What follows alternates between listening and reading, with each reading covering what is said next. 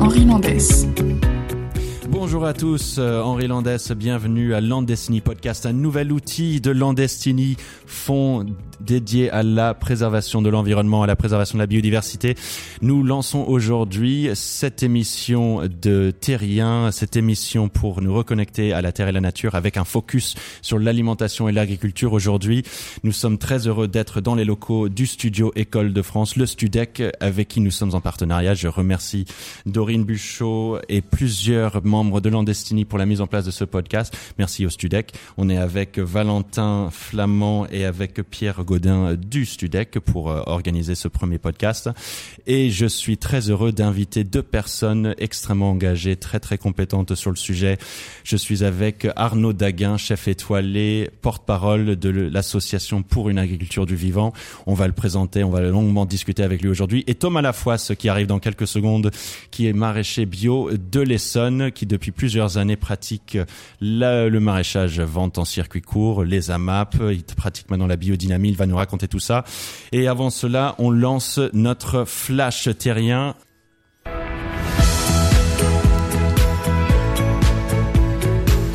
Le mercredi 12 février se tenait à l'Elysée ce fameux Conseil de défense écologique, l'occasion pour le président de la République de confirmer le virage vert qu'il entreprend. Emmanuel Macron a donc annoncé ou confirmé un certain nombre de mesures, notamment 20 engagements destinés spécifiquement aux agents du service public qui pourront, par exemple, profiter d'un forfait mobilité durable de 200 euros pour leur déplacement au travail à vélo ou en covoiturage. Autre mesure annoncée par le président, l'augmentation des aires protégées pour couvrir 30% du territoire territoire, contre un peu plus de 20% actuellement. Quatre nouveaux parcs nationaux et parcs naturels régionaux vont voir le jour au Mont Ventoux, dans la baie de Somme, les Corbières et une partie du Doubs.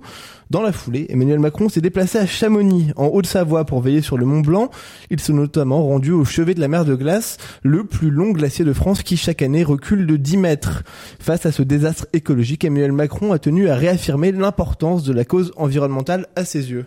Ce sera le combat du siècle celui de notre capacité à inventer une nouvelles manières de vivre, d'habiter, de faire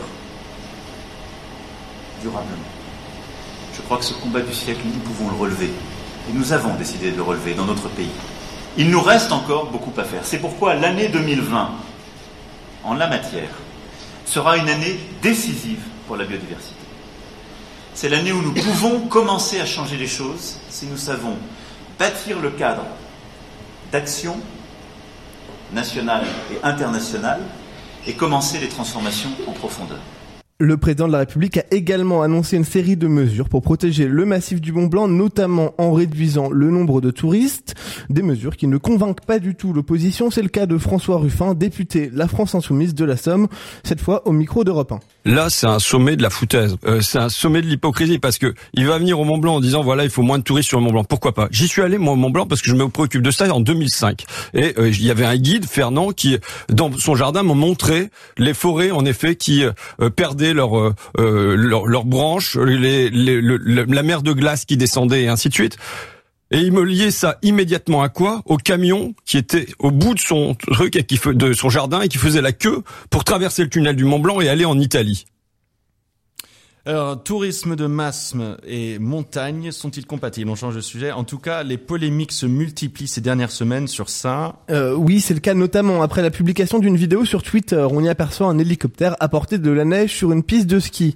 Ça se passe à la station Luchon, super bannière en Haute-Garonne. À cause du dérèglement climatique, il n'y a pas de neige sur la piste en fond. Ce n'est pas un problème pour le conseil départemental qui fait transporter 50 tonnes de neige du Cessiré jusqu'à la piste par hélicoptère très vite. La vidéo devient virale. Polémique enfle et la ministre de la Transition écologique Elisabeth Borne réagit sur Twitter. Je cite, enneiger des stations de ski par hélicoptère n'est pas une voie possible.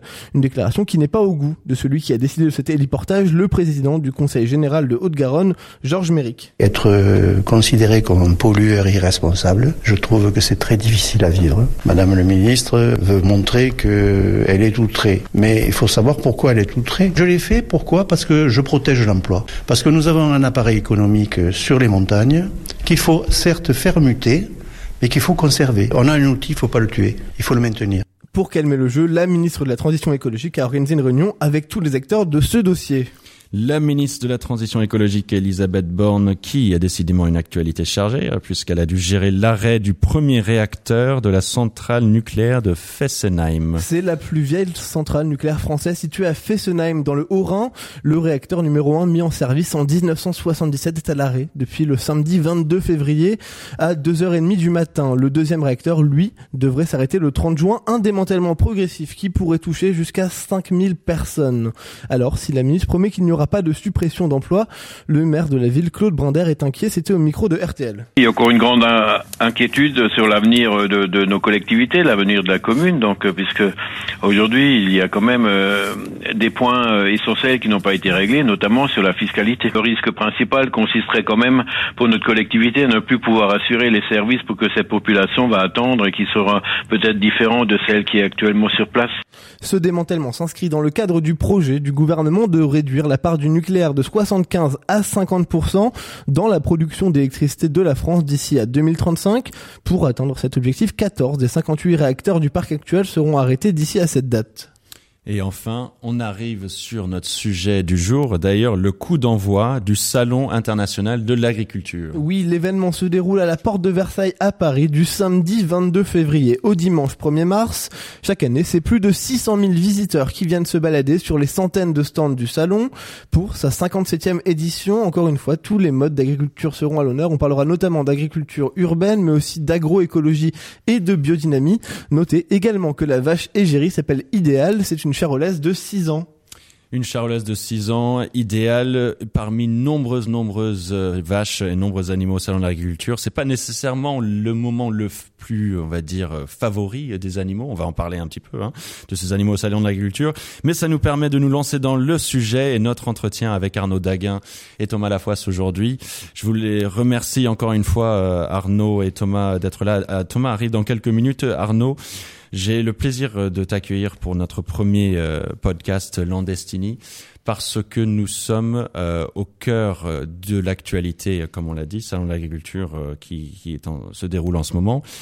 Et c'est quelque chose que tu connais bien. Tu es chef étoilé euh, Pays Basque. Euh, tu baignes dans le monde de l'alimentation euh, depuis euh, sept générations, je crois. Il y a la famille qui. C'est ce que prétendait mon père. C'est ce que prétendait ton père. Alors, tu es aussi cofondateur de quelque chose qui s'appelle le GAG, gras, alcool, gluten. Oui, c'est un gag d'ailleurs, mais.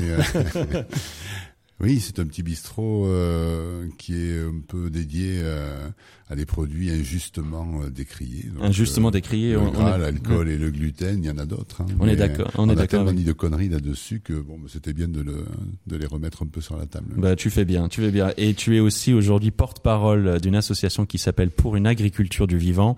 Et donc, on est très content que tu viennes aujourd'hui ici pour nous parler justement de ce que c'est une agriculture du vivant et aussi de manière générale un petit peu éclaircir sur les différents types d'agriculture durable parce que on entend beaucoup de types d'agriculture. Il y a beaucoup de choses qui se sont lancées depuis quelques années. Il y a beaucoup de médiatisation de tout ça.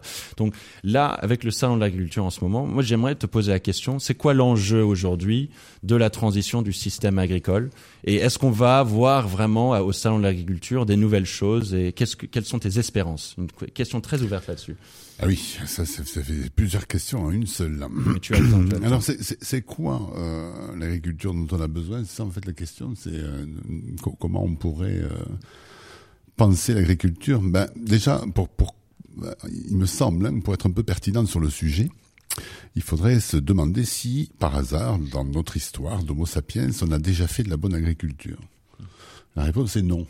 La réponse est non. La réponse est non, on n'a jamais fait de bonne agriculture. Alors la, vraie question... Même pas avant qu'on se sédentarise, etc. Là, il n'y avait pas d'agriculture. Du coup, hein, euh, quand on était chasseurs, cueilleurs, pêcheurs, on était des préleveurs. Donc on ne produisait pas, même si on produisait un peu par la bande. Hein, euh, on avait quand même appris vite à bouturer des plantes pour qu'elles se reproduisent un peu plus vite quand on avait besoin. Surtout les femmes qui faisaient ça d'ailleurs chez nous.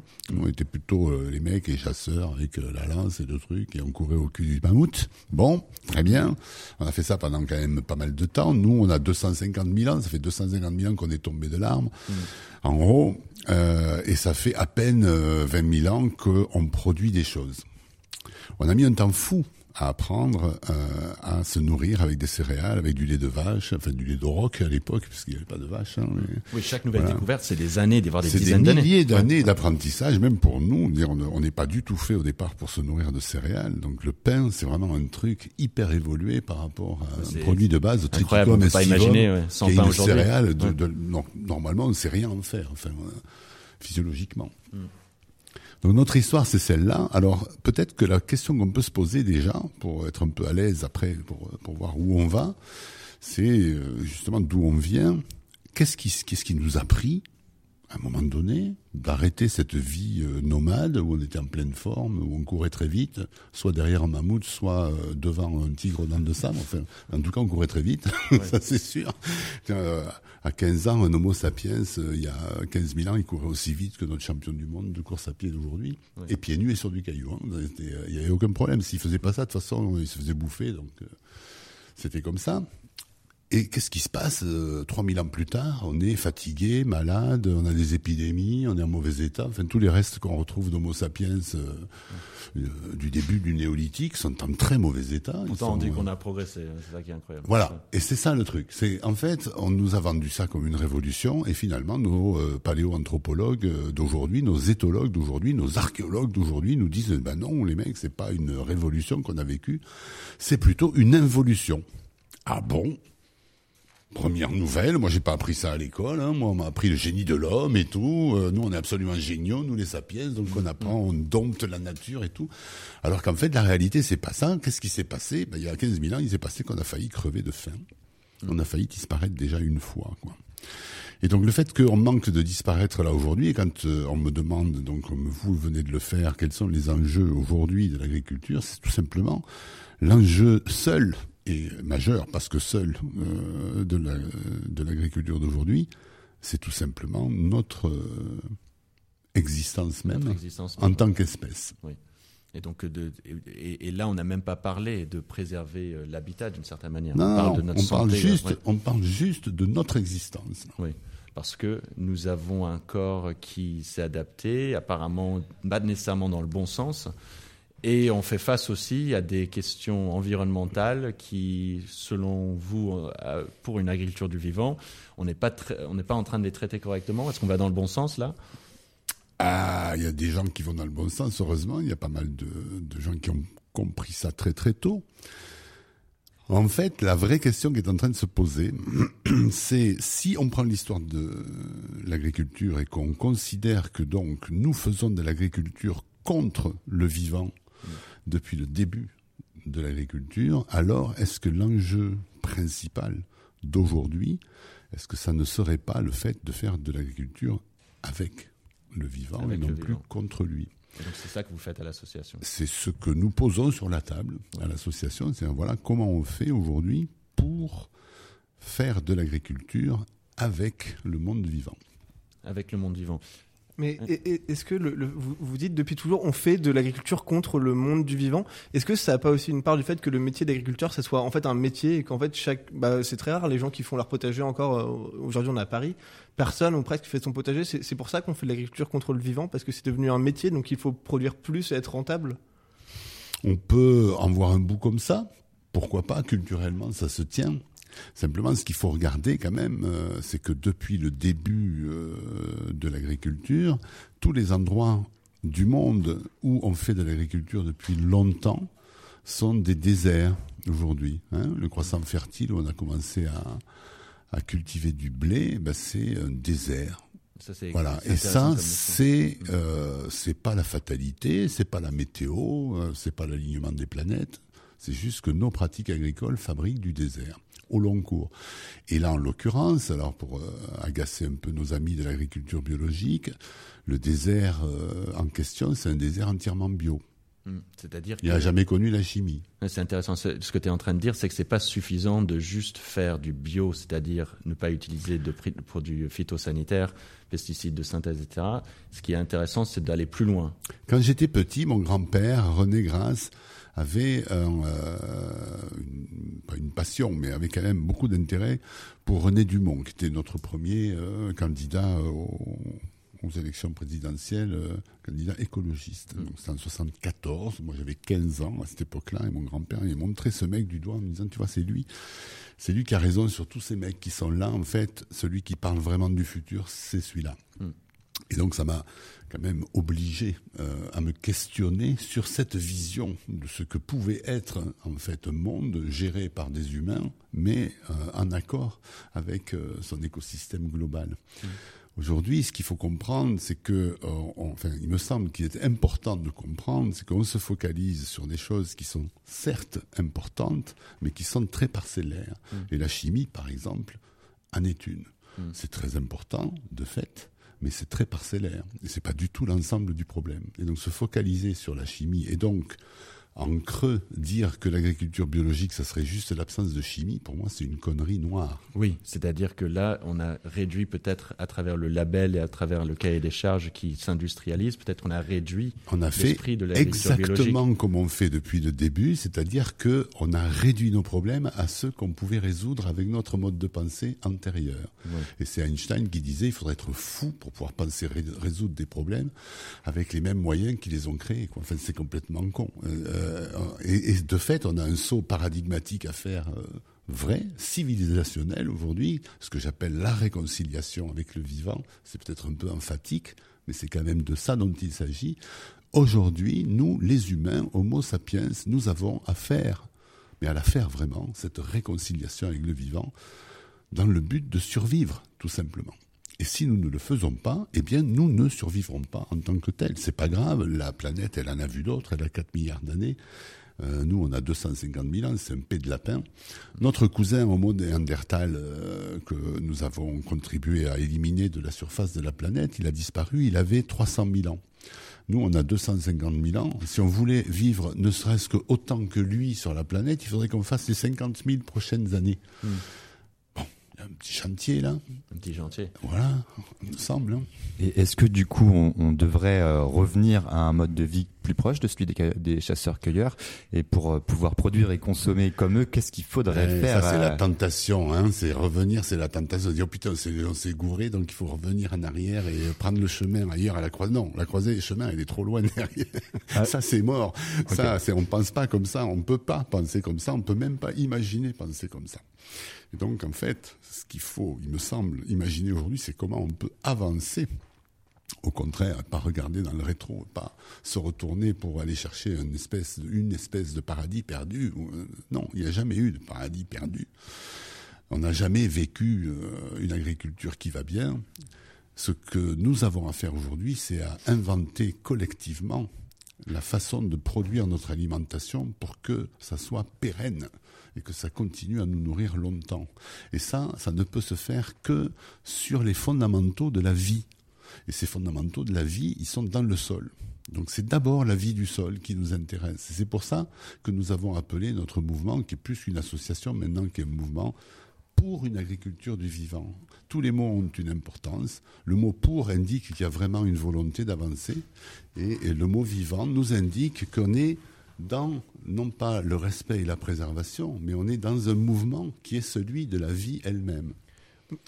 Mais de manière très concrète, qu'est-ce que vous proposez, vous, pour réconcilier l'agriculture et la production avec le vivant? En fait, aujourd'hui, nous, nous, nous ne sommes pas les penseurs de quoi que ce soit. Nous sommes une plateforme qui agrège des gens qui, depuis longtemps, ont pensé et, et ont pratiqué surtout euh, ce genre de choses. La pensée qui descend, le système top-down qu'on connaît depuis 150 ans, avec l'INRA notamment, on voit exactement ce que ça donne. Il n'y a pas de recette qui fonctionne en agriculture, il n'y a que de l'observation, il n'y a que de l'amour pour euh, euh, l'environnement dans lequel on est. C'est même pas une question d'environnement, c'est une question d'écosystème. C'est comment on s'intègre soi et sa production dans un écosystème en le comprenant. Et ça, c'est quelque chose qui n'est pas partagé parce que ça fait très très très longtemps que nous avons culturellement, quelles que soient euh, d'ailleurs nos civilisations, et beaucoup d'entre elles sont mortes, ces civilisations, justement de ça. hein, de ne pas avoir compris ça. Et il y a énormément dans l'histoire d'exemples de civilisations qui sont tout simplement mortes de ne pas avoir compris ce qu'était leur capacité euh, de production et les limites euh, de euh, leurs ressources. une des choses, et ça c'est pas moi qui le dis, c'est Pierre Jouventin, qui est un des éthologues que je lis le plus volontiers, parce qu'il d'abord il a une écriture très alerte, il est extrêmement érudit, et c'est quelqu'un que j'aime beaucoup, et qui a un regard comme ça assez euh, froid, on va dire, mais aussi plein d'empathie malgré tout sur l'humain. Il a écrit un bouquin que je vous conseille qui s'appelle L'homme, cet animal raté. Et ce qui met les choses à un certain niveau dès le départ. Mais bon, c'est un éthologue. Hein. Et euh, qu'est-ce qu'il dit ce mec-là? Il dit, ben, en fait, en gros, la seule chose qui nous caractérise, enfin qui nous différencie du reste du genre vivant, quel que ce soit, quel qu'il soit, que ce soit du végétal ou des animaux, la seule chose qui soit vraiment, vraiment notre spécificité à nous, Homo sapiens, la seule chose dont on puisse dire que c'est le truc qui nous différencie du reste du vivant, c'est que nous, sapiens, depuis le début de notre existence, on se reproduit sans aucune conscience de la limite de nos ressources. On est la seule espèce à faire ça. D'autres espèces arrivent justement à être en interaction constante. Toutes les espèces se régulent. Hmm. Et toutes les espèces se régulent en général en fonction de la conscience qu'elles ont de la limite de leurs ressources. Hmm. Nous, non. Nous, on est des gros mammifères et on se reproduit comme des petits rongeurs. Et ah. là, là, tu veux dire, quelle que soit euh, de zone géographique, pays, euh, type de ah développement. Parce que les peuples, il y a peut-être des, des peuples autochtones qui. c'est ça depuis le début. Homo sapiens, c'est ça. Et c'est ça qui a fait que mille ans après qu'on arrive quelque part, quand on marche partout sur la Pangée, tout ça, il y a, mettons, 50 000 ans, 40 000 ans, quand on est quelque part, nous, avec nos, euh, nos amis, on va dire les loups, puisqu'on a passé un pacte avec les loups il y a très très longtemps, ils sont devenus nos chiens, mais ça fait très longtemps qu'on chasse avec eux. Et là aussi, Pierre Jouventin, il est passionnant là-dessus, puisque il nous dit très bien que si on est très proche au niveau de l'ADN des grands primates, hein, euh, des gorilles, des chimpanzés, des bonobos, en revanche, il y a quelque, il y a quelque part au niveau éthologique, l'animal qui nous est le plus proche, c'est le loup. Donc nous, depuis le début, nous fonctionnons en hard. On est nomade, on est solidaire, on sait chasser en groupe, on est parmi les rares espèces qui soient capables à 10, 15 ou 20 de faire tomber un mammouth qui fait 5 tonnes. C'est un truc, ça, les autres, ils savent pas faire. Nous, on sait faire ça, et en plus, non seulement on sait faire ça depuis le début, mais en plus on sait adjoindre les services, entre guillemets, de nos premiers commensaux qui ont été les loups, qui sont devenus mm. nos chiens à force de sélection, puisque comme on le sait maintenant, mm. les chiens sont des loups qui ne sont jamais devenus adultes, hein, puisqu'on ne peut mm. pas euh, gérer un loup adulte, mais en revanche, on peut gérer un loup adolescent. Tous nos chiens sont des loups adolescents. C'est pas moi qui dis ça, c'est encore euh, les éthologues d'aujourd'hui. Le chihuahua, à un moment donné, il était. Chihuahua, c'était un loup. bon voilà, mais dans sa tête, c'est un loup adolescent, c'est-à-dire c'est un loup qui est encore tributaire et encore euh, vraiment sous la coupe de, des adultes. Par contre, on a du mal avec les loups dans le monde agricole. Je pense que ça, c'est plutôt consensuel. Bien sûr, on, a, on, a, toujours eu du mal avec les loups partout parce que justement, on ne sait pas gérer les loups adultes, sauf si on chasse avec eux. Oui. ça fait longtemps que je chasse plus avec eux, on chasse contre eux. Bon, voilà. L'idée euh, de, de, Pierre Jouventin, c'est de dire que chaque fois qu'on arrive quelque part avec nos commensaux, les loups, sur la planète, hein, mm. il y a 35 000 ans, mettons, eh ben, 1000 ans après notre arrivée, il y a deux effets collatéraux qui sont toujours les mêmes. Le premier, c'est qu'il n'y a plus de macrophones, on a tout bouffé. Mais vraiment, on a tout bouffé, voilà, boum. Et le deuxième truc, c'est qu'il n'y a plus aucun euh, représentant des autres familles de l'espèce Homo. Pour des raisons qu'on ne sait pas trop, mais dont on se doute quand même un petit peu. Quand tu arrives quelque part et qu'au bout d'un moment, il n'y a plus personne d'autre, c'est-à-dire que tu as pris toute la place. En gros, c'est hmm. ça. C'est bien posé d'ailleurs dans le livre Sapiens oui, par euh, Noah Harari qui a fait ça. Avec il n'y a pas si longtemps, on n'était pas les seuls, euh, l'Homo sapiens, c'était pas les seuls humains euh, sur Terre. Qu'est-ce que serait la peine 26 hmm. familles, enfin 26 membres de la famille Homo il y a ne serait-ce que 40 000 ans. Voilà. 26, c'est beaucoup. Hein. Aujourd'hui, il n'y en a plus qu'une. Il n'y a plus que nous. Et... Je te, euh, vas-y, je t'en prie. Oui, oui, je, voulais juste euh, ajouter. Il me semble que dans son livre, euh, Monsieur Harari dit clairement que quand on, on, arrive sur un continent, par exemple, par exemple l'Australie, il me semble, on, on fait, on est la cause de l'extinction. Bien sûr. Qui, en suit. vraiment. Ça c'est avéré. C'est une hypothèse qu'il pose. Ouais. C'est avéré. on le sait aujourd'hui. Donc. Ça veut pas dire qu'il faut se battre la coulpe, dire ah mon Dieu, mon Dieu, quel malheur. Mais ça veut dire surtout un truc. C'est qu'on a déjà failli disparaître par notre propre existence, on a déjà failli disparaître une fois. Et on a foutu un coup de rein absolument incroyable qui nous a pris des milliers d'années et qui a été très douloureux. On a perdu de l'espérance de vie, on a perdu des centimètres en taille, on a perdu de la, de la capacité physique.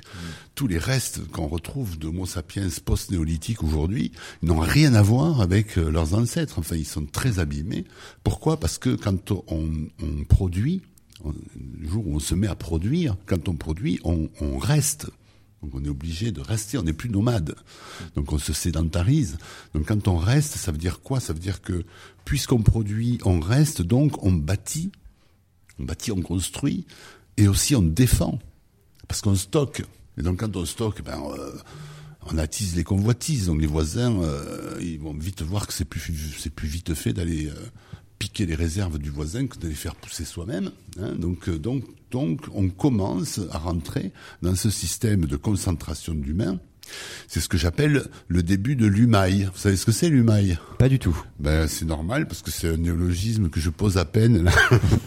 Ça marche. C'est aujourd'hui que tu l'inventes. non, non, c'est pas aujourd'hui, mais c'est peut-être aujourd'hui que je le pose euh, pour la première fois. Bah, on est ravis. Donc, euh, en fait, depuis, euh, bah, depuis nos rapports avec les chiens et puis après avec les aurochs, vous savez que l'ensemble de, nos- de, nos bovidés domestiques aujourd'hui, ça s'est prouvé scientifiquement par des équipes de microbiologistes absolument euh, compétents. L'ensemble de nos bovidés domestiques existants sur Terre aujourd'hui est directement issu de seulement 80 sujets d'aurochs de Mésopotamie.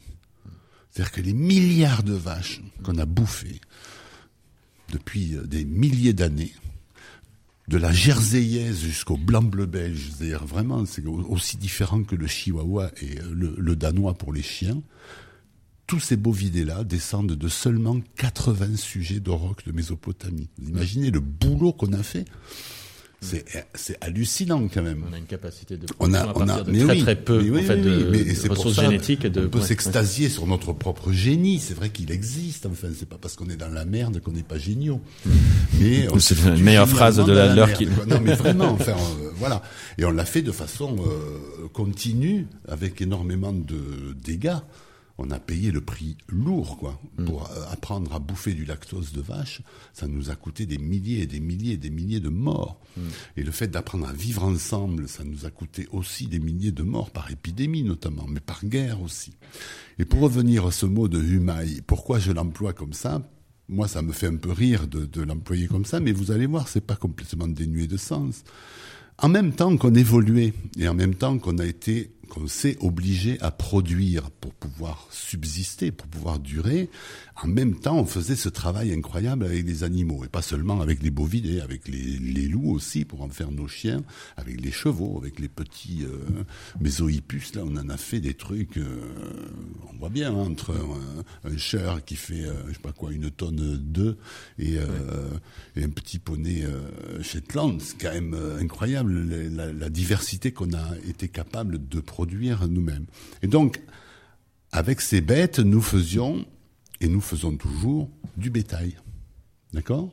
Ce qui est vrai. Aujourd'hui, si on prend la biomasse vivante sur Terre, je ne dis pas dans le sol, hein, mais sur Terre, la biomasse vivante sur Terre, la grande majorité de la biomasse vivante hors humain, ce sont des animaux domestiques.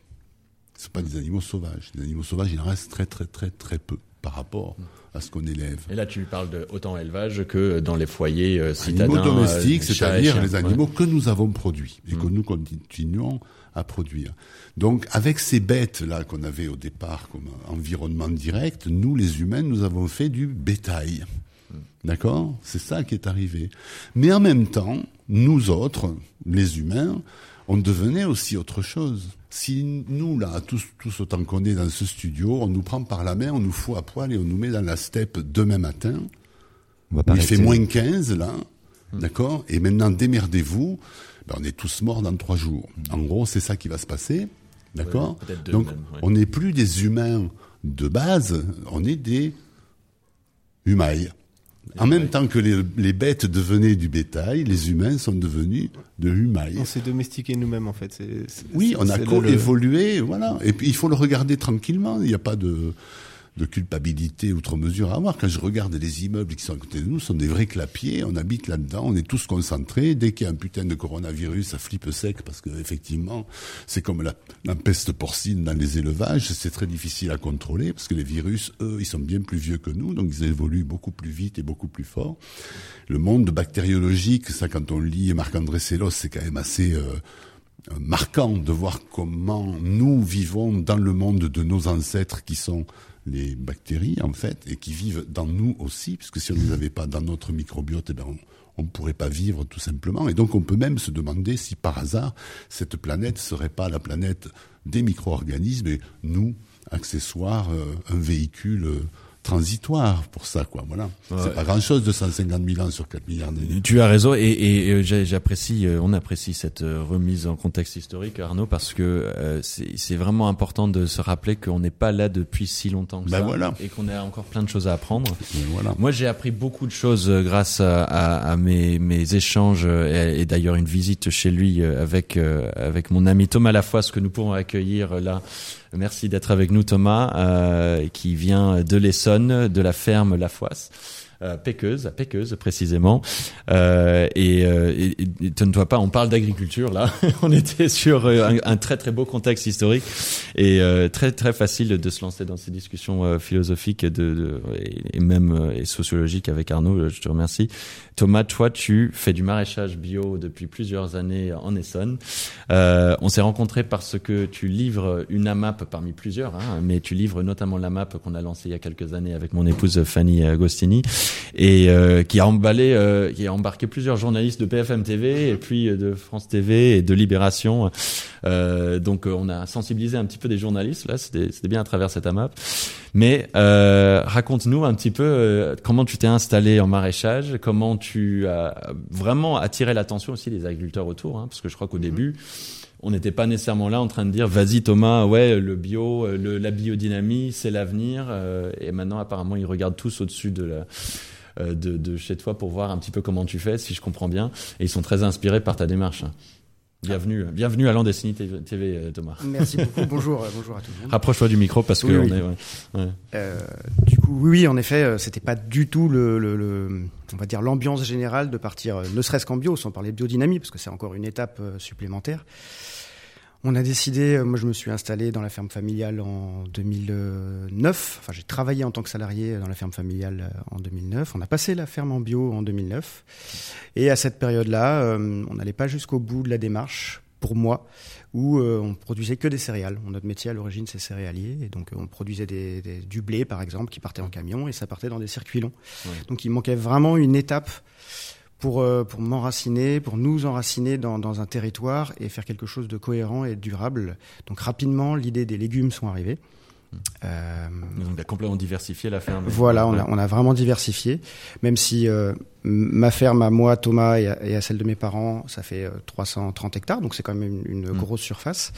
Et euh, la partie maraîchage diversifiée, euh, il y a, on va dire, une dizaine d'hectares de légumes très diversifiés. Mm. Euh, on fait 50 légumes différents. Je prends l'exemple du chou, c'est un légume parmi ces 50. Il y a 17 variétés de choux euh, à Et ça, l'intérieur. c'est important, c'est de parler des est, variétés euh, de chacun. Ouais. voilà, Ouais. donc on est plutôt sur du 250. euh, je pourrais même pas donner le chiffre exact. On est sur plus de 250 variétés euh, de différentes. légumes. Ouais. Donc on s'est vraiment spécialisé dans la, la diversité. Euh, tout simplement pour répondre à des consommateurs comme toi, euh, Henri. Mm.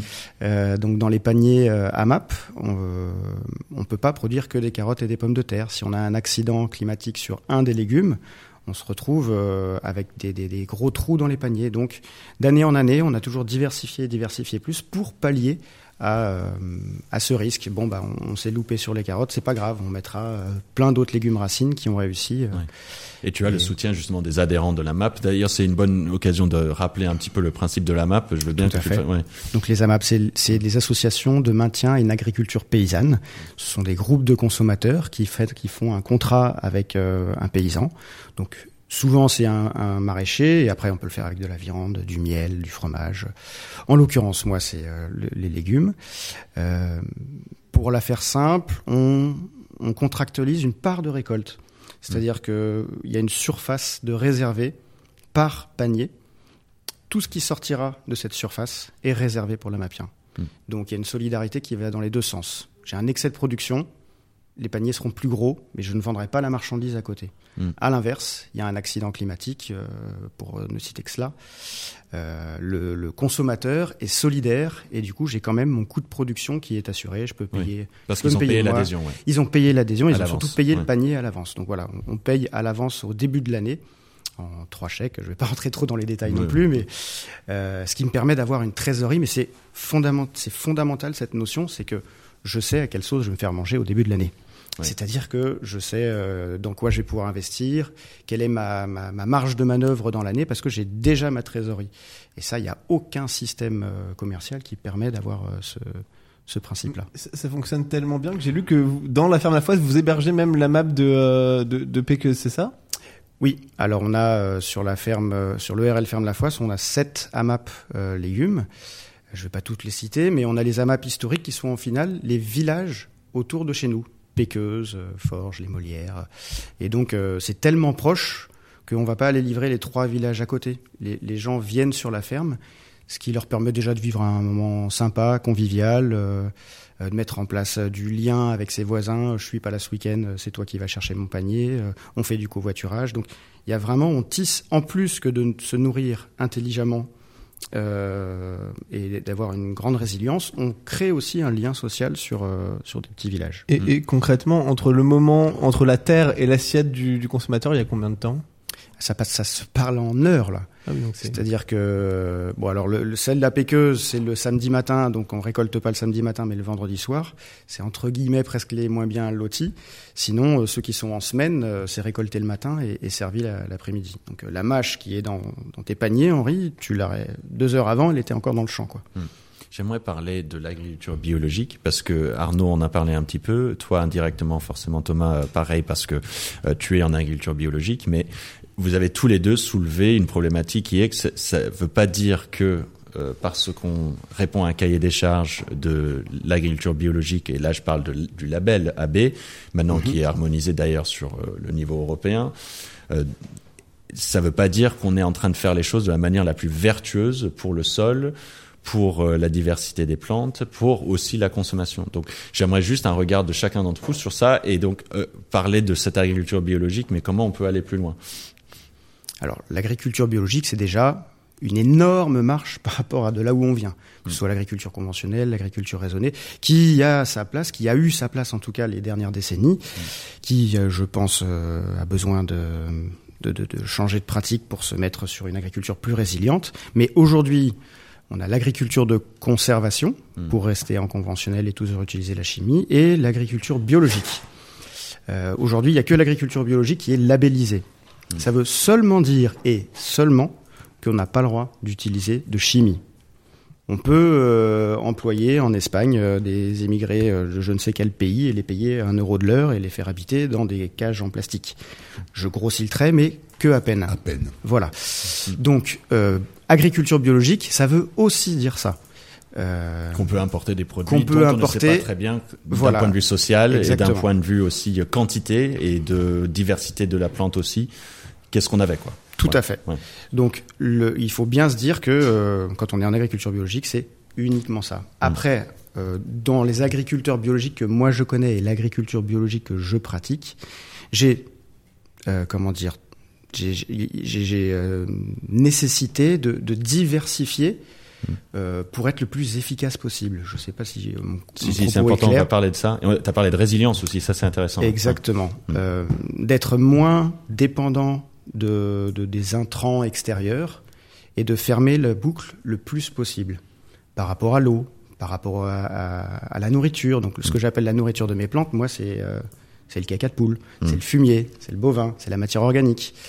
Et là, ce qu'on est en train de dessiner ces dernières années et, et ce qui est en train de prendre forme, c'est vraiment de créer des systèmes les plus autonomes, qui aujourd'hui n'a pas de label. Oui. C'est ce qu'on appelle, ce que j'appelle le, le bio plus plus. Bio plus plus. Voilà, qui n'existe pas encore, mais des choses sont en train de se créer. On retrouve ces principes-là dans une agriculture du vivant, Arnaud? Alors oui, mais sauf que chez nous, c'est pas des principes, mais plutôt des préoccupations. Et donc, euh, je vous propose, si vous voulez bien, euh, parce que d'abord c'est pas contradictoire et ensuite vous allez voir que ça, ça aide à considérer la chose dans son ensemble. Je vous propose de monter d'un cran, un petit peu, et de se poser la question, euh, de savoir, tiens, ça serait quoi, euh, si ça pouvait être défini, une agriculture euh, idéale D'accord Ça serait quoi Grosso modo, comment on peut, euh, en trois phrases, bah, définir ce que devrait être l'agriculture au niveau mondial pour nourrir, on va dire, allez, 9 milliards de mecs sur cette planète, puisque c'est à peu près le chiffre auquel on, on risque d'arriver? Moi, je ne suis pas sûr, mais c'est Oui. pas dit que ça aille jusque-là, mais, on peut mais faire ce débat. après, arithmétiquement, ouais. bon, En tout cas, des mecs et des femmes. Voilà. Alors c'est quoi euh, cette agriculture dont on a besoin? Bah, on pourrait mettre, euh, à mon sens, tout le monde d'accord sur euh, quelques grandes lignes. Et c'est à partir de ces grandes lignes qu'on voit comment chacun prend les sujets. Alors, la, la- la première grande ligne, c'est la définition de cette agriculture. Ça serait quoi? Ça serait, bah, l'agriculture, c'est de la production de biomasse. Jusque-là, tout va bien. Personne ne peut contredire ça. Donc, quand on fait l'agriculture, qui est notre seule interface active avec la nature, je rappelle, toutes les autres étant du, du prélèvement, la seule interface vraiment active qu'on a avec la nature, c'est l'agriculture, hein, depuis le début. Et donc, euh, bon, c'est une production de biomasse. Alors, pour la définir de façon idéale, il faut- on pourrait peut-être dire que c'est donc une production de biomasse telle que, avec cette biomasse, on peut un nourrir nos sols eux-mêmes. Et ça, ça demande une réflexion sur ce que c'est qu'un sol, et on va voir que c'est pas si évident que ça. Deux, nourrir les humains et leurs bêtes. Et là, on a un questionnement qui est, c'est quoi la proportion entre les humains et les bêtes? Combien de bêtes, par exemple, par rapport aux humains? Et trois, bah, produire un peu de matériaux et d'énergie. D'accord? On pourrait se dire que l'agriculture idéale, c'est l'agriculture qui nourrit ses sols pour être auto-fertile, puis qui nourrit les hommes et leurs bêtes, et qui en plus fait du matériau et de l'énergie. Bon, Jusque-là, on n'a pas trop de contradicteurs. Hein, quand on voilà. Mais quand on a dit ça, on n'a rien dit à la fois parce qu'on n'a pas parlé du comment on fait. Et donc, c'est quoi les points euh, cruciaux pour être capable d'envisager une agriculture de ce type-là? Ben ça finalement c'est pas si compliqué que ça quand j'en parle avec euh, tous nos et nos agronomes et surtout nos pionniers parce que c'est souvent et ce sont les paysans qui font avancer l'agriculture contrairement à ce qu'on pourrait croire et non pas les instituts la plupart du temps euh, même si la science est très très importante pour nous expliquer le comment du pourquoi mais il n'empêche que c'est quand même souvent du sol que tout part et c'est plutôt bottom up que top down hein. Mais ce qu'on pourrait dire aujourd'hui, et pour essayer de mettre un peu tout le monde d'accord, c'est qu'il y a en gros cinq points majeurs sur lesquels il faut qu'on soit tous complètement vigilants et sur lesquels il faut qu'on regarde ce qu'on fait et qu'on évalue ce qu'on fait. Alors je vais vous les dire sans aucun euh, ordre hiérarchique. hein. Je, les, je les pose en vrac. Le premier sujet qui me vient en tête là, sur les cinq que je vais vous citer, c'est le carbone. On sait aujourd'hui que le carburant de la fertilité, le carburant de la fertilité, c'est le carbone. Ce n'est pas la voie des nitrates qu'on a pu le penser depuis la chimie, depuis Monsieur, euh, euh, comment il s'appelle, euh, celui des bouillons là, les Big, voilà, c'est les Ernst Liebig, voilà, dans- depuis euh, le Bohr et des gens comme ça qui effectivement se, ont vite vu, mais on reviendra là-dessus peut-être une autre fois parce que c'est très long sur l'histoire de cette agriculture de guerre, hein, puisque c'était de ça dont on parle. hein. De Aujourd'hui, on sait que c'est le carbone, le carburant majeur de la fertilité. On sait que ce, cette agriculture dont on a besoin, c'est une agriculture qui doit être capable de capturer le maximum de carbone dans l'atmosphère et de le restituer au sol. D'accord? C'est un peu l'idée du projet 4 pour 1000 initié par Le Foll et Paul Lu, là, il n'y a pas très longtemps, et suivi par plein d'autres gens sur toute la planète, parce que ça, on l'a compris. Aujourd'hui, un sol qui a pas assez de carbone est un sol qui va au désert. C'est comme ça. On le sait, quoi. Bon. Et quand on Donc, dit- premier sujet, le désert, forcément, tu veux dire qu'il ne produit plus Bah, rien, bah, et qui est complètement par euh, pollué. Ouais. C'est un truc pas forcément pollué, pas forcément pollué. Pas forcément pollué. Non, non, non. Qui juste n'a plus de fertilité. T'as euh, sur Terre tout un paquet de déserts bio qu'on a fabriqués nous-mêmes et qui sont labellisés bio, puisqu'ils n'ont jamais vu un gramme de chimie. Donc euh, c'est pas le problème ça. hein. Euh, le, le croissant fertile dont on parlait tout à l'heure, la Mésopotamie, c'est un tas de cailloux aujourd'hui. Ils n'ont jamais vu un produit chimique là-bas, à part des gaz de combat récemment, mais sinon. euh, en agricole, jamais quoi. Donc c'est pas c'est pas le gros du problème. Le gros du problème, c'est quoi la fertilité? C'est quoi le carburant de la fertilité? Donc ce carbone, ça veut dire qu'on a besoin d'une agriculture qui capture avec euh, évidemment la photosynthèse, puisque c'est ça qui fait le boulot, et qui stocke dans le sol le maximum de carbone. Ça, c'est une chose. Ça tombe bien parce qu'il y en a un peu trop dans l'atmosphère, on le sait aujourd'hui, euh, pour des raisons qu'on connaît aussi. Il y a une vraie Et donc, le opportunité plus de on faire en- du captage voilà. de carbone grâce à ça. Le plus on en capte et le Ouais, mieux on se ouais. porte. Et d'ailleurs, le seul outil à l'échelle planétaire que nous ayons pour faire ce boulot, c'est bien le végétal. On est bien d'accord.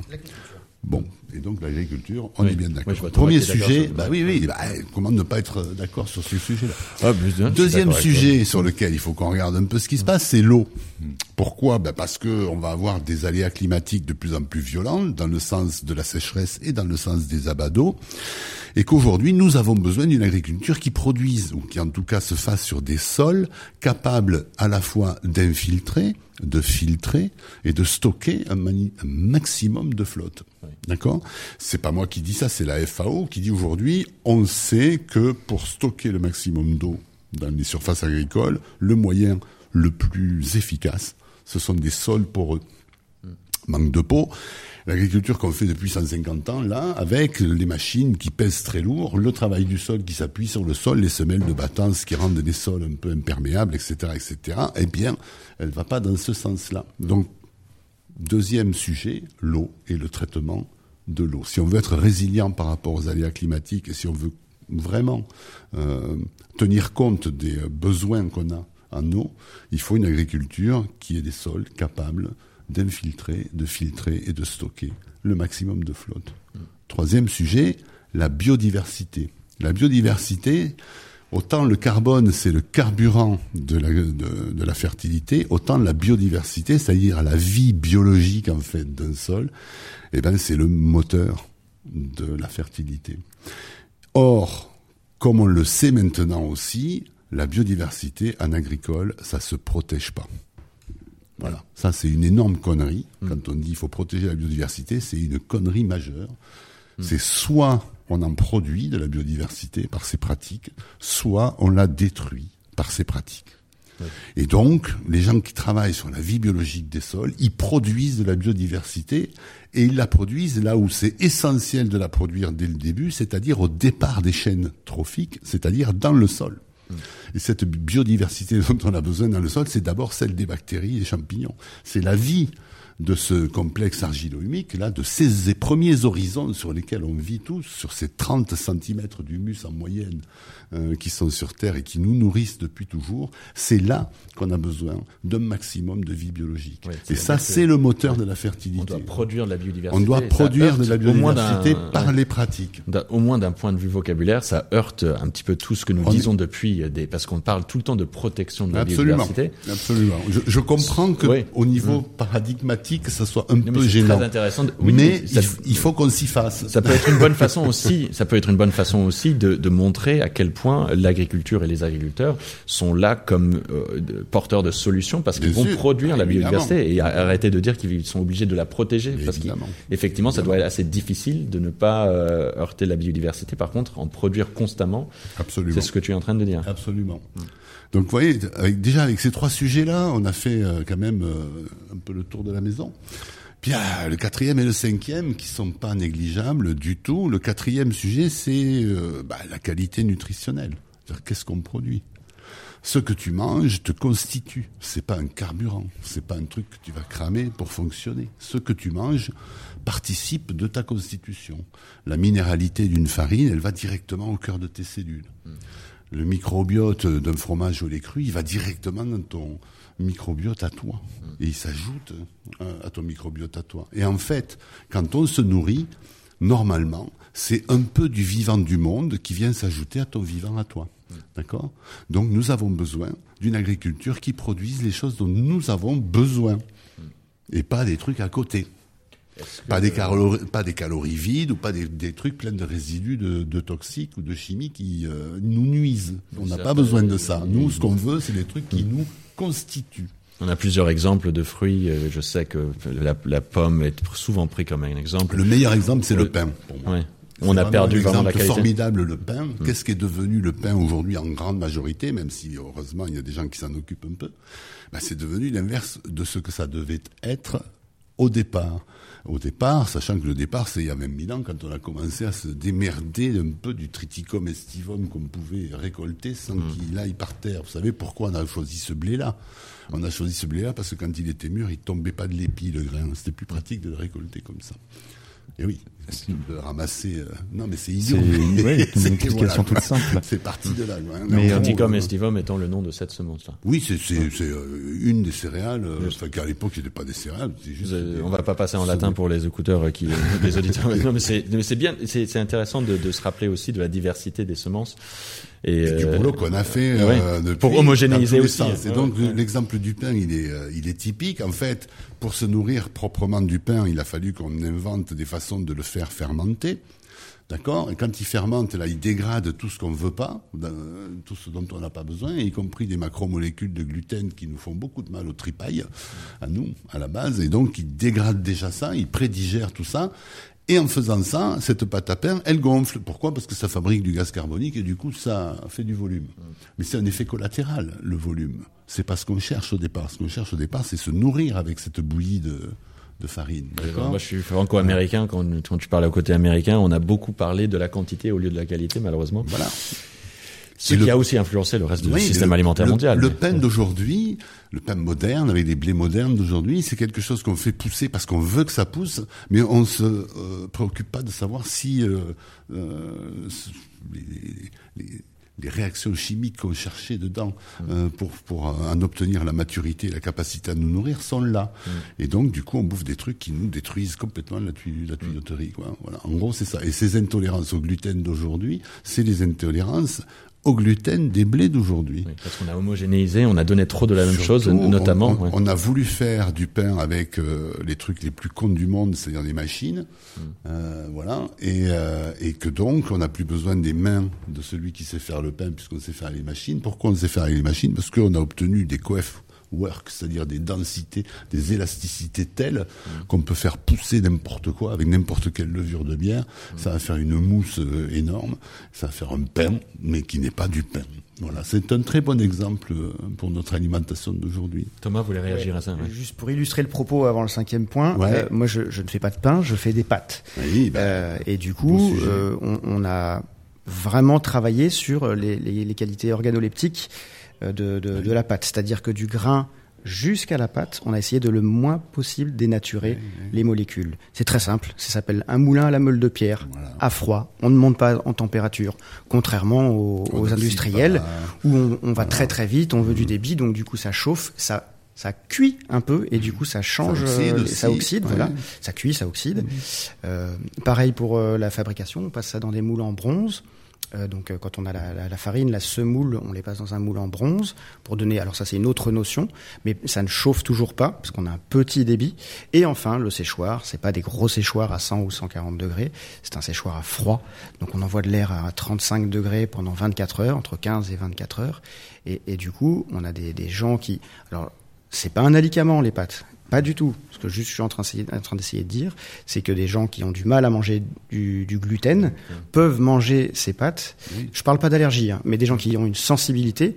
J'ai beaucoup de retours en disant ah, vos pâtes elles sont vraiment superbes, Oui, on peut les, sûr, les consommer euh, bien sans, sans problème. Et, et- Thomas, parce que là tu as soulevé plusieurs points, dont le temps que ça prend aussi. Ah oui. Ça veut dire que c'est plus long et, et de temps Plus long, plus coûteux. Moi, par le prisme du paysan euh, qui Ouais. essaye de faire quelque chose d'abordable pour tout le monde, c'est évidemment plus compliqué que. Et tu as quoi pour valoriser ce produit-là? Parce que là, c'est pas le label Bio qui t'aide, on est d'accord. C'est quoi alors? C'est juste le direct contact avec celle, la personne qui exactement ça. C'est expliquer, parler du produit. On vend dans un circuit court. On, on parle de, de quelques tonnes par an.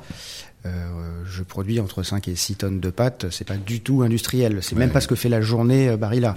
Enfin, je dis pour, pour citer que, mais euh, voilà. Oui. Et ça, ça veut dire qu'il faut autre chose pour essayer de, de démocratiser ça ou le rendre beaucoup plus visible pour le grand public? Bien, Ouais. on va, on va en- en parler justement avec le cinquième Ouais, point, euh, puisque c'est euh, c'est un peu la clé aussi du, du reste. Ce cinquième point dont je voulais parler, c'est ce que j'appelle euh, en gros l'indicateur de bonheur intérieur brut à la ferme. Ouais. Ça veut dire quoi. Ça veut dire, ça veut dire les bonnes raisons qui font que la nana ou le mec qui se lève tous les matins pour aller produire à bouffer pour les autres, il soit content de le faire. Mm. Et pourquoi il est content de le faire? Un, parce qu'il est fier de son boulot, parce qu'il fait du bon boulot, et deux, parce qu'il est bien payé pour ça, et pas seulement pour le produit en question, mais pour les services qu'il rend à tout le monde. Et c'est là que c'est très important de considérer que, de fait, les trois premiers points dont on a parlé, le carbone, l'eau et la biodiversité sont des sujets qui sont évidemment des sujets qui concernent absolument tout le monde, qu'on soit paysan ou pas paysan, qu'on soit urbain ou rural, c'est pas le problème. Et donc, ces points-là, si un paysan travaille pour avoir des résultats qu'on peut évaluer euh, d'une année sur l'autre, il est tout à fait normal qu'il soit rémunéré par la collectivité pour ces résultats.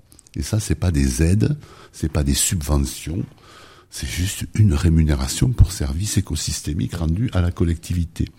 Et c'est très important de considérer ça parce que si on est capable collectivement de rémunérer nos paysans pour les services qu'ils nous rendent en amont du prix du produit, eh bien, ils peuvent, ils peuvent à ce moment-là vendre ce produit au même prix que des produits de merde, faire de la concurrence à ceux qui travaillent mal, puisque de toute façon, ils sont payés en amont.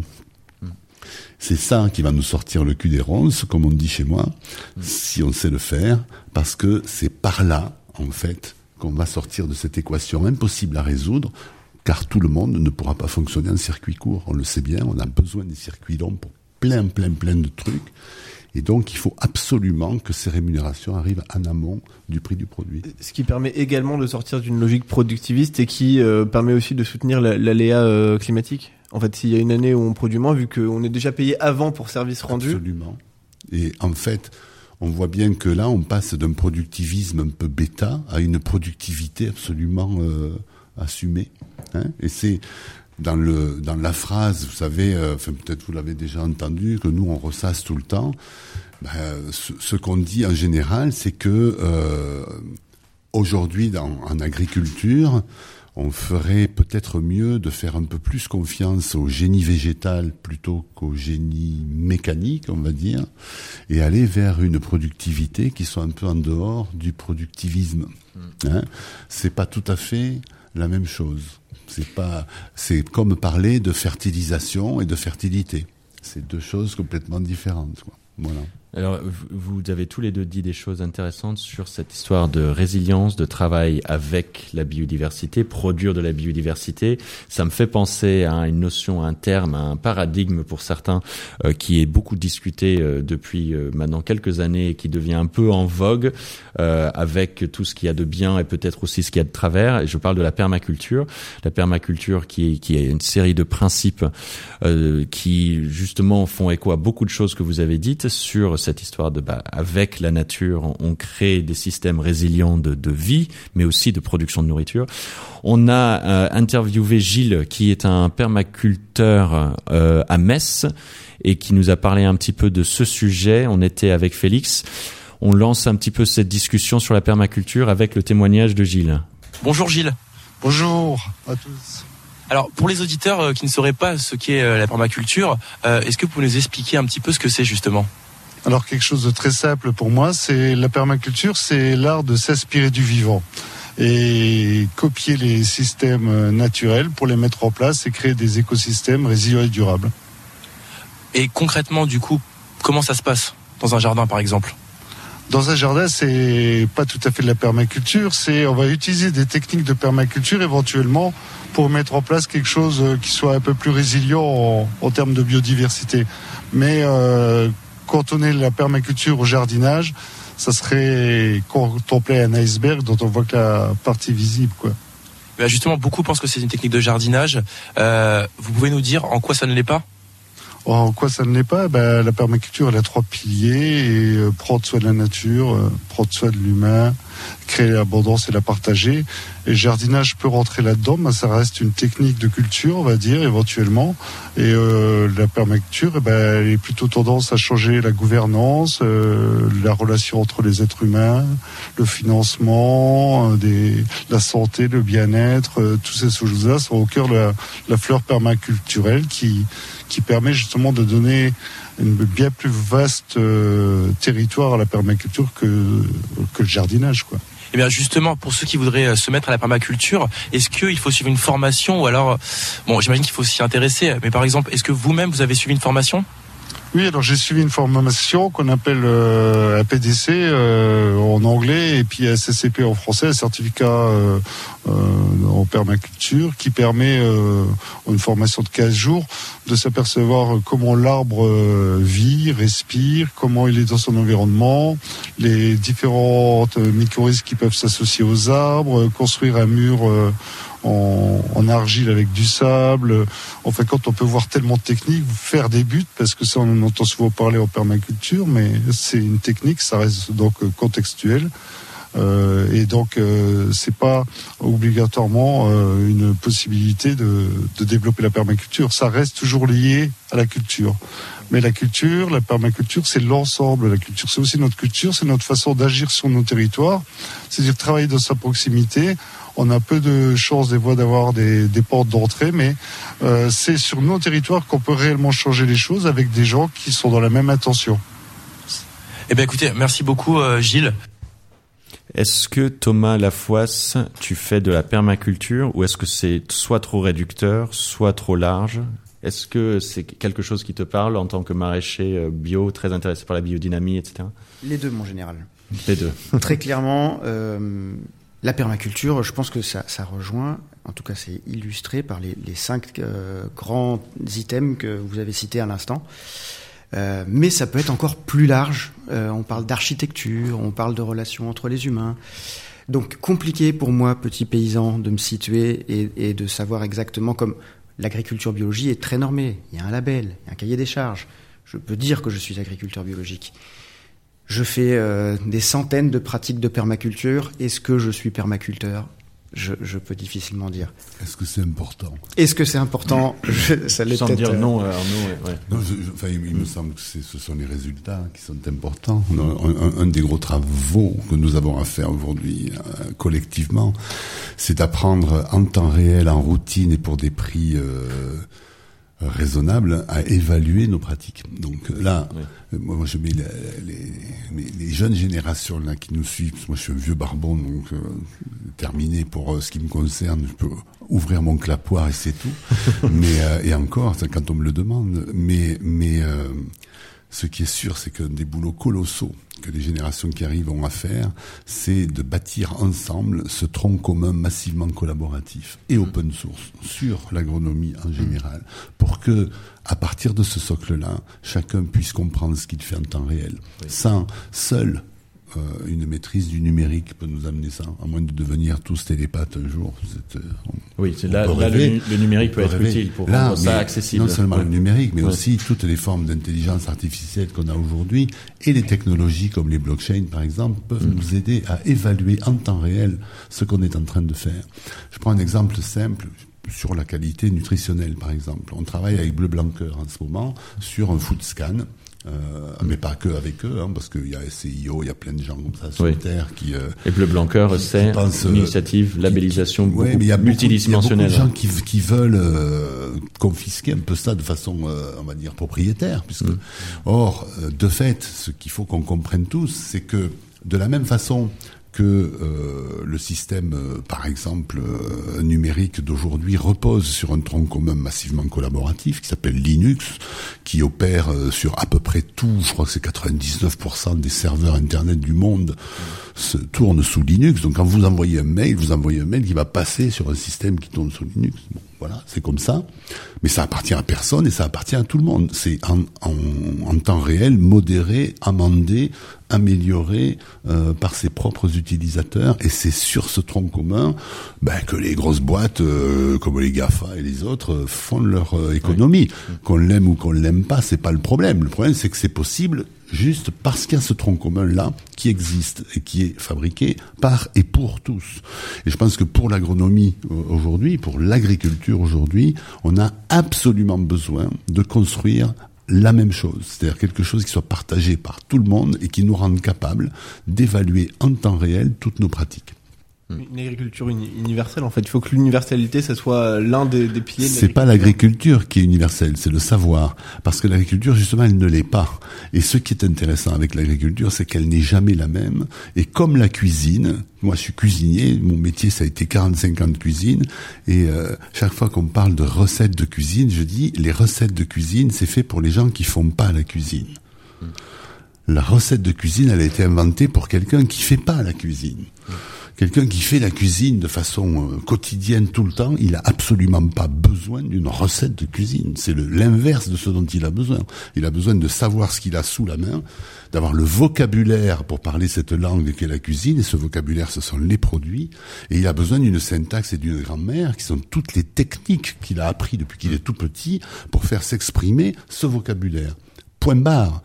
On va pas répéter des phrases toutes faites quand on fait la cuisine, sauf si on est dans une usine où là on fabrique euh, de l'alimentaire et ce génie culinaire là de le- notre industrie agroalimentaire aujourd'hui, on voit très bien avec sa logique euh, productiviste et sa logique financière, on voit très bien où il nous amène. Eh ben pour l'agriculture, c'est exactement la même chose. C'est-à-dire, un agriculteur ne fait pas des recettes, et c'est ce qui nous a tués, euh, nous a amené là où on est en agriculture aujourd'hui. C'est justement de faire descendre des instituts et du savoir euh, de nos savants des choses absolument euh, réglées comme du papier musique. Et combien de gens j'ai connus moi dans mon Gers natal euh, qui n'ont jamais rien compris de toute leur carrière d'agriculteur à ce qu'ils étaient en train de faire. C'est juste parce que le mec de la chambre leur dit, voilà, aujourd'hui tu fais ça, après tu fais ça, tu vas voir, ça marche. Ah oui, ça marche. Bon. Ah non, ça marche pas. Ah ben c'est parce que t'as mal fait ça. Bon, d'accord, mais. Là, ce qui est euh, la clé, c'est qu'il y ait un échange constant entre les, les agriculteurs, mais aussi Le les vivant. consommateurs, le, le vivant, et, et, et qu'il y ait une entraide d'une certaine manière sur comment on fait, parce que chacun va avoir un terrain différent, chacun de la biodiversité différente autour de lui. oui, mais le vivant, il est partout le même. Enfin, c'est euh, du- c'est ça qui est intéressant, c'est que Mm. De fait, les agricultures sont toutes différentes parce que les biotopes, les écosystèmes, les conditions pédoclimatiques, la faune locale, etc., sont toujours différents. Mm. Et donc, l'important, c'est pas de d'émettre des idéologies ou des dogmes ou des recettes pour faire quelque chose. L'important, c'est d'être capable de comprendre ce qui se passe, de le ressentir vraiment pour interagir avec. Et là, on peut parler de permaculture de fait, parce que la permanence d'un sol cultivé, elle ne vaut que si le mec qui est dessus et qui conduit un peu comprend ce qui est en train de s'y passer. Et le, ça me permet de, de rappeler per- permaculture, ça vient de permanent agriculture. Absolument. Et, et donc c'est cette idée que la culture devient permanente, ce qui veut dire résiliente et autonome, Et et, qu'on n'a pas surtout, besoin et d'intervenir. surtout, tout. c'est, je pense que ça, on l'a pas encore compris dans un pays comme le nôtre où on a, je crois, en moyenne 135 jours de sol nu par an, en moyenne, c'est ça en France, hein 135 jours de sol nu, comment on peut se permettre le luxe Hmm. d'avoir des sols irradiés par le soleil pour rien pendant 135 jours par an C'est quoi cette histoire? Ça, De- de de-. Depuis quand Le on sol peut se permettre nu, un truc ouais. pareil? C'est une des règles de base de comprendre la sol biodiversité, jamais nu. de, de ne pas laisser le, Le sol, sol nu. toujours Ouais. couvert, toujours une plante poussante, toujours du carbone en train de se structurer. Mm. La vie, c'est, vous savez, la vie, c'est ces quatre lettres. C-H-O-N. Vous savez ça? Chon. Vous connaissez chon? Mm. Carbone, hydrogène, oxygène, azote. Tous les corps vivants sont structurés comme ça. Tous. S'il n'y a pas de carbone, il n'y a pas de vie. C'est comme ça. Alors on nous dit que c'est l'ennemi et tout ce qu'on veut. C'est faux. C'est vraiment, euh, et ces quatre lettres, on ne sait même pas comment elles sont arrivées chez nous. Elles sont peut-être arrivées sur une météorite, dans une flaque d'eau tiède. mais on ne sait pas quoi. Mais euh, il y a tellement longtemps, on n'en sait rien. Mais le vivant, c'est ça. Et ce sont ces structures-là. Et on ne peut pas se permettre d'avoir des sols qui soient des sols uniquement minéraux, nus, sous le soleil, qui tapent dessus pour rien. Enfin, ça, c'est vraiment quelque chose qu'on ne peut plus se permettre. Alors, je- on, a, on a beaucoup parlé là euh, de comment faire une, une agriculture avec des bonnes pratiques, mais surtout une, une bonne compréhension de. On peut appeler ça plutôt des piliers, ces cinq Oui, points, ces cinq Mhm. piliers.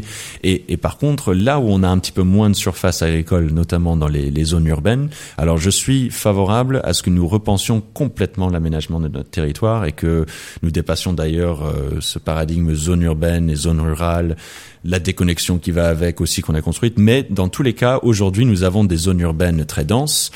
Euh, nous avons, euh, d'une certaine manière, peu de production agricole dans les zones urbaines de manière générale, si je, si je grossis le trait. Par contre, on commence à parler, ou on parle de- depuis longtemps, mais de, manière beaucoup plus euh, explicite, de, l'agriculture urbaine.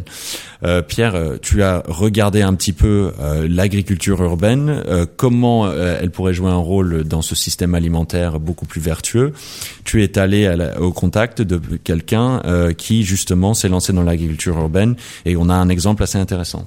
Effectivement, et on va, pour commencer, autour du globe, on pense qu'il y a 800 millions de personnes qui étaient impliquées dans cette pratique euh, de l'agriculture urbaine en 2018.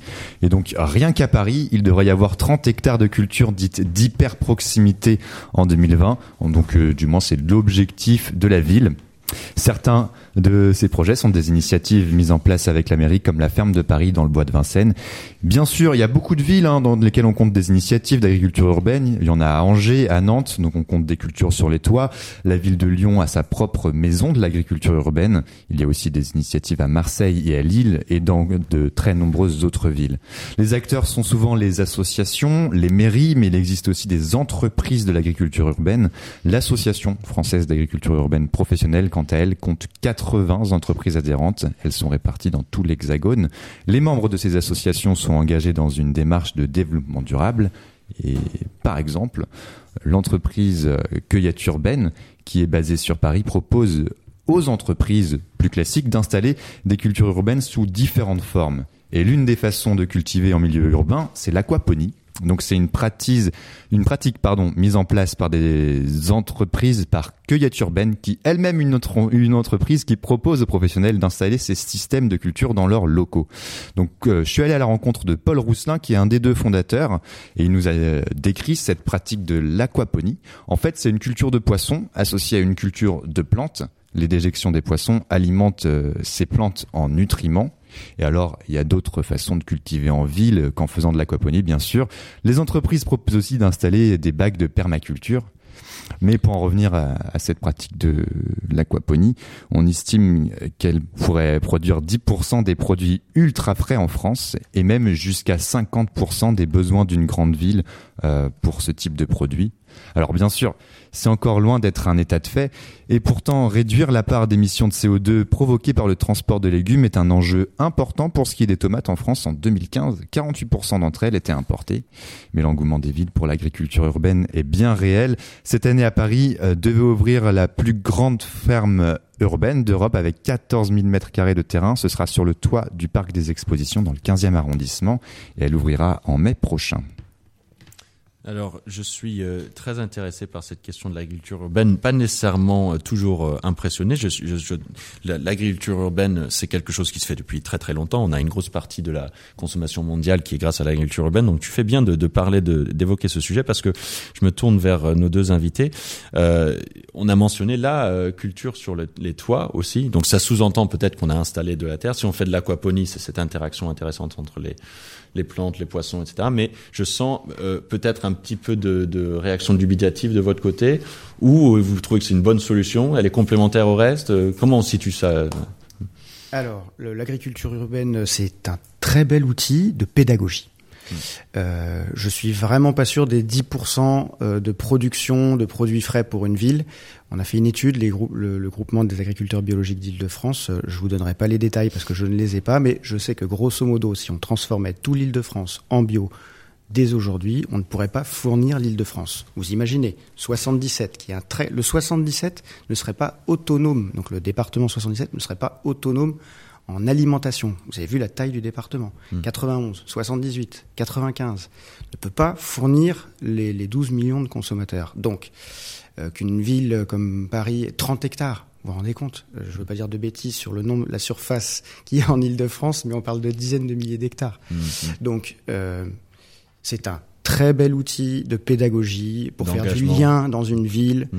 Où, euh, où voilà, tout le monde n'a pas le loisir d'aller à la campagne, euh, d'avoir des produits, de toucher.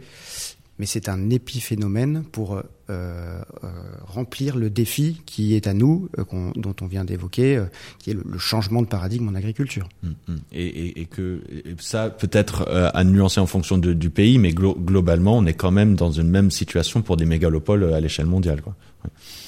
Bah, il faut se rappeler, alors on va faire un peu d'étymologie tranquillement, hein, euh, ne pas faire mon cuistre.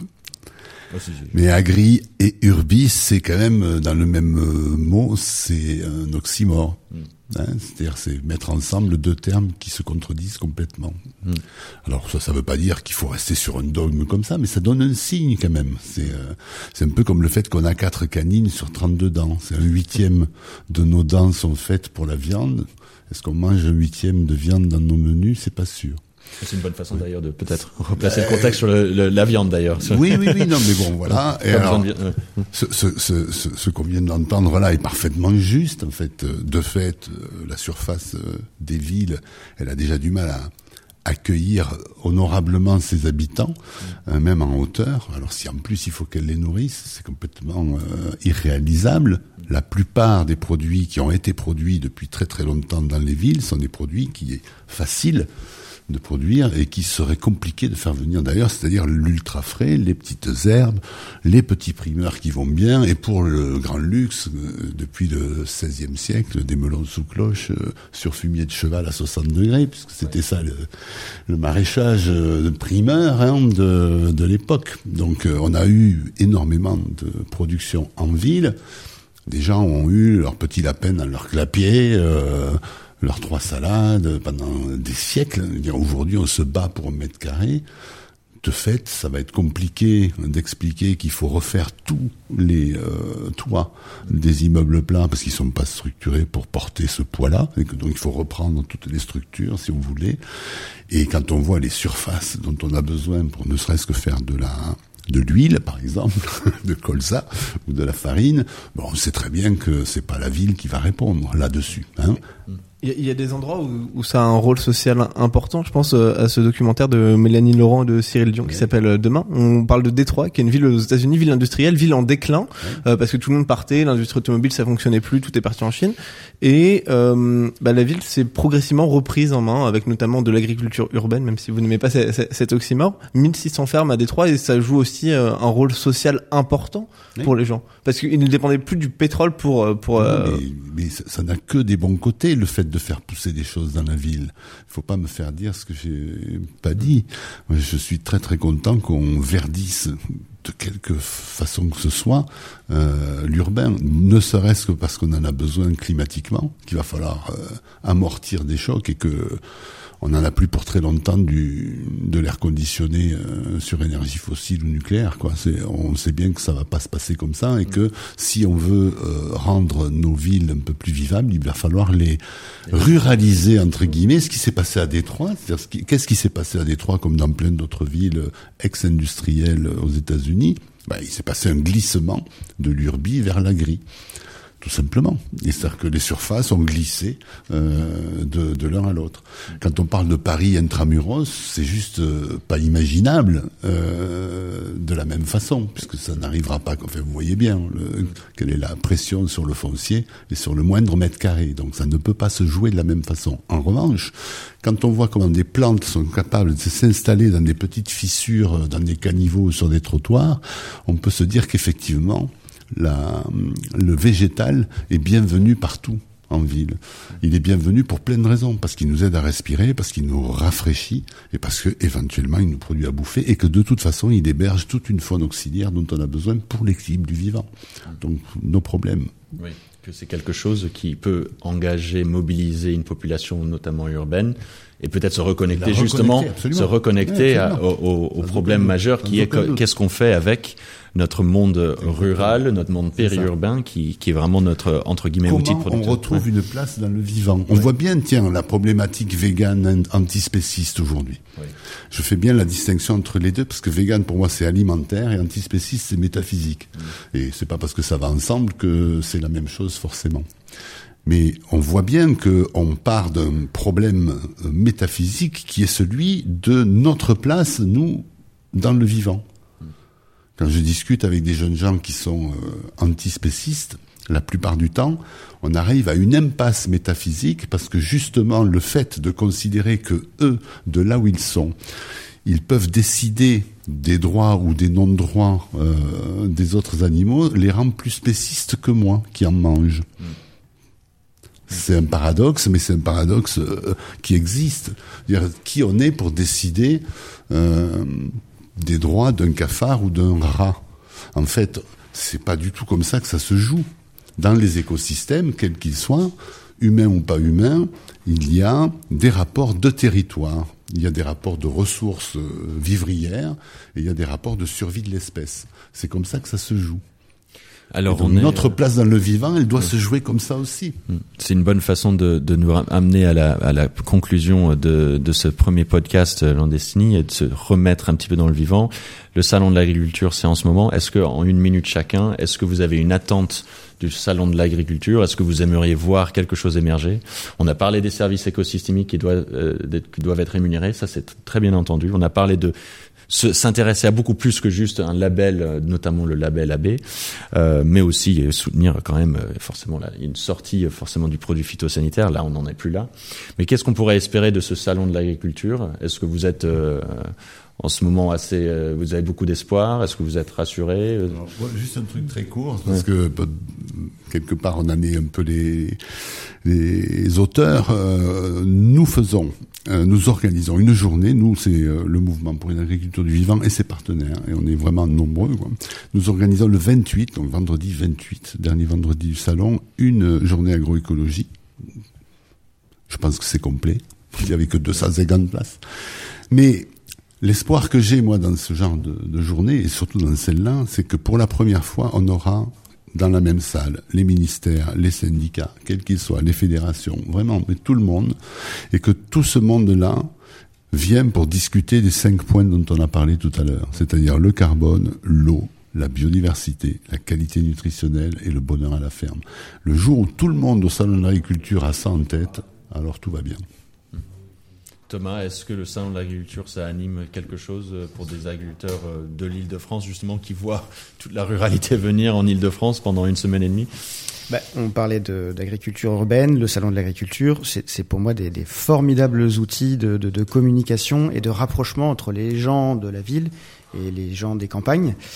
Et, si je pouvais avoir une attente, elle va pas être du tout politique parce que tout ce qu'on vient de dire, euh, je, peux que cautionner. J'ai qu'une attente sur euh, le, le, le, changement de système. On va, on va le résumer par une grande résilience sur tous les points de vue et tous les piliers qu'on a vus. Mais si je peux avoir une attente du salon de l'agriculture, c'est peut-être susciter des vocations hmm. et rappeler que on est 1% de la population paysan. Et on a eu l'exode rural il y a quelques décennies. Et j'aspire à un exode urbain et si des outils comme le salon et, l'agriculture urbaine pouvaient susciter des vocations, eh ben je m'en sentirais que mieux. Si on t'a invité aujourd'hui aussi en plateau, c'est parce que tu es quelqu'un avec beaucoup d'énergie qui montre la beauté de ce métier, de cette façon de vivre, qui inspire beaucoup de personnes à s'installer euh, en agriculture, aussi dans la ruralité.